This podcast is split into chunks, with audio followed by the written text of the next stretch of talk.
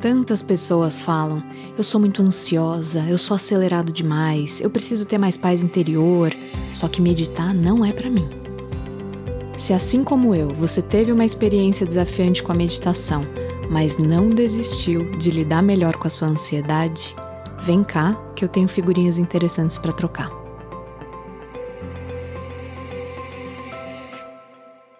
Por uns bons anos, eu vivenciei um processo que muito tempo depois eu fui descobrir que se chama spiritual bypassing. Eu condenava os meus próprios pensamentos, os meus sentimentos desconfortáveis, as minhas necessidades mundanas, os sintomas no meu corpo, achando que eu tinha que transcender tudo isso, que eu tinha que me tornar um bodhisattva, um ser iluminado, né? Eu achava que tinha muitas coisas erradas comigo e que eu tinha que ser alguém que eu não era.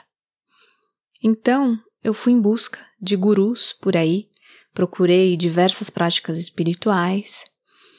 Só que quanto mais eu fazia retiros, meditações, trabalhos voltados ao despertar da consciência, mais intensos se tornavam os meus auto-julgamentos, as minhas angústias, os meus conflitos internos. O spiritual bypassing é um termo que foi criado por um psicoterapeuta americano chamado John Elwood, que significa justamente usar ideias e práticas espirituais para evitar o contato com as nossas feridas emocionais e conflitos mal resolvidos. É quando você entra nessa busca frenética pela iluminação para se desviar do que é doloroso, desconfortável e, entre aspas, negativo dentro de si. E por que, que eu estou falando tudo isso? Porque eu sinto que muitas pessoas que estão nesse caminho do autoconhecimento entraram nessa noia, numa autocobrança tremenda. Assim, eu tenho que meditar, tá todo mundo meditando, eu sou muito ansiosa, eu não posso ser assim, eu tenho que ser mais evoluído, mas eu não consigo ficar um minuto em silêncio, eu medito por uns dias e depois eu paro. E aí a pessoa se cobra mais e mais. E não à toa esses conflitos internos existem dentro da gente.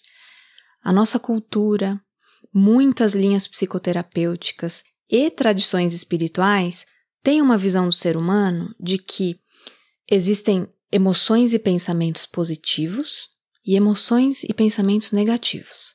Aspectos de nós que são bem-vindos e aspectos que não são bem-vindos.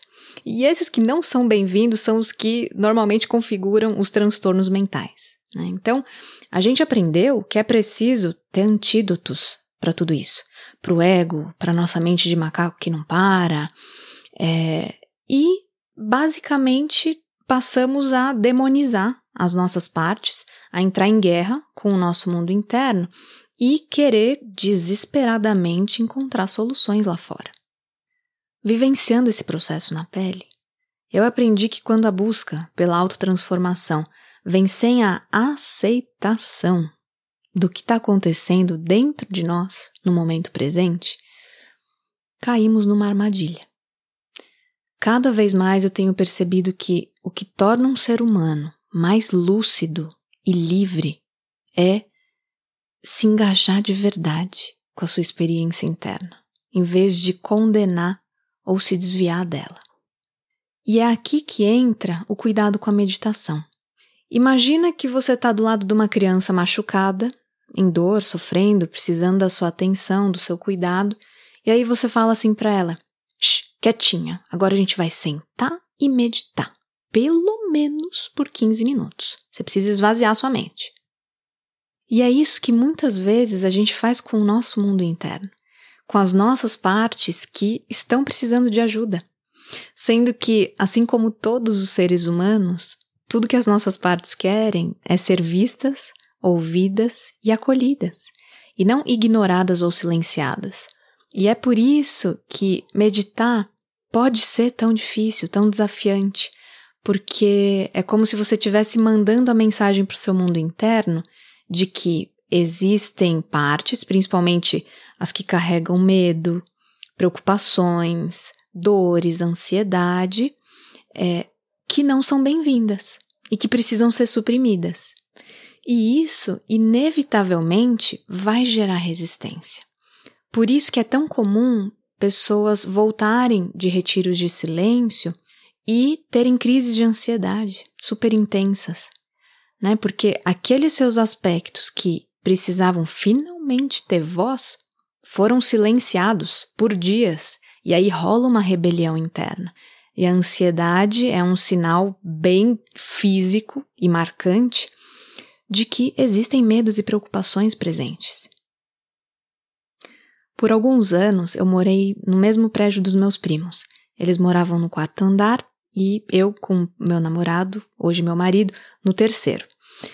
E os meus primos faziam um encontro de meditação durante a semana para dar aquela acalmada. Vinham algumas pessoas super queridas e a gente meditava, era muito gostoso.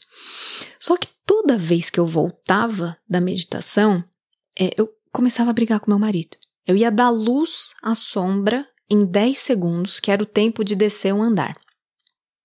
E aí, meu crítico interno vinha com tudo fazendo um shaming, né? Um, um envergonhamento assim. Nossa, que beleza, você vai lá, acessa esses estados não duais da consciência, uh, pura luz e já volta brigando. Uau, que evoluída que você é, hein? E aí eu começava a me punir, né? Nossa, eu sou cheia de defeitos, as pessoas são muito mais evoluídas, eu não posso ser assim. É, e aí eu achava que eu tinha que meditar mais e mais para dar conta das minhas sombras.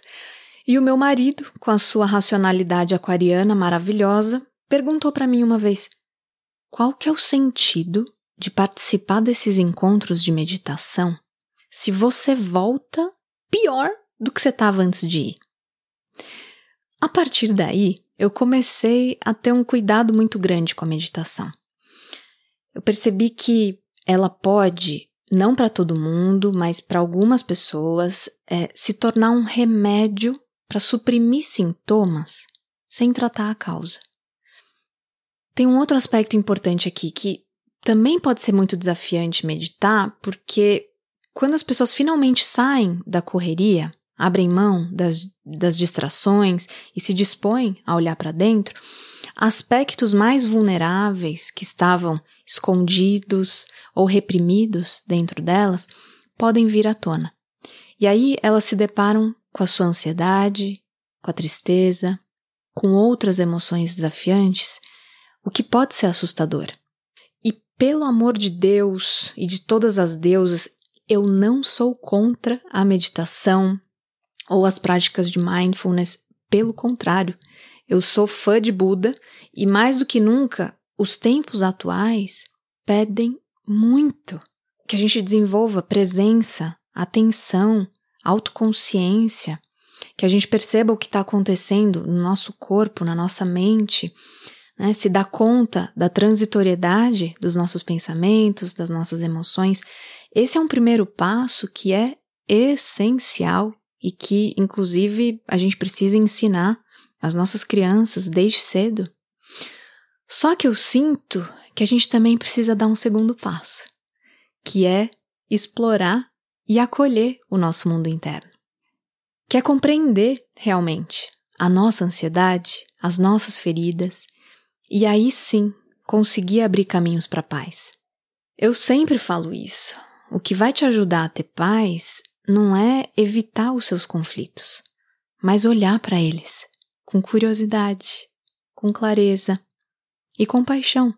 E aqui entra o papel da terapia, que é te ajudar a se sentar com o seu mundo interno, a dar boas-vindas ao que estiver vivo dentro de você, para que você possa se escutar se descobrir, acessar recursos internos que estavam guardados. Na minha visão, a terapia é um complemento fundamental à meditação. Quando você faz esse trabalho interior, fica muito mais fácil meditar. Né? A meditação deixa de ser um martírio, porque você não está mais tentando se livrar dos seus pensamentos ou emoções.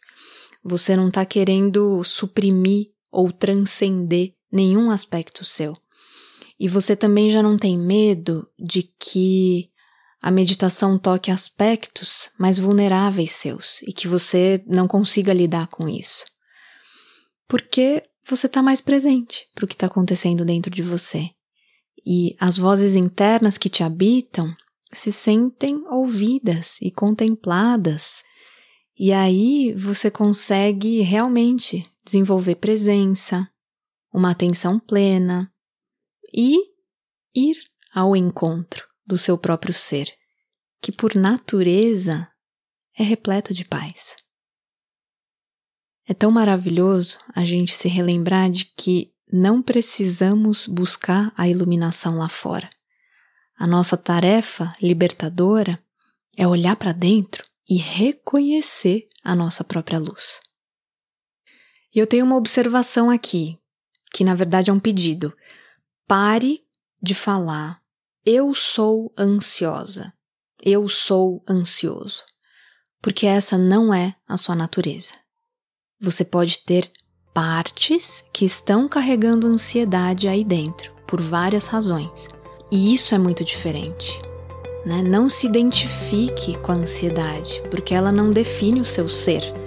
Você pode cuidar dessas suas partes, né? E, e essa ansiedade que elas estão carregando pode ser liberada. Em vez de ficar brigando consigo mesmo, se culpando de que você é assim e que você não consegue meditar.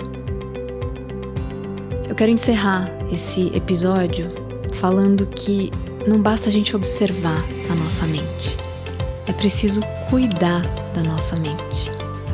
Que a gente possa fazer um contato mais gentil, íntimo e profundo com o nosso mundo interno e se libertar de todo o sofrimento desnecessário. Eu te agradeço pela escuta, pela companhia e te espero no próximo episódio.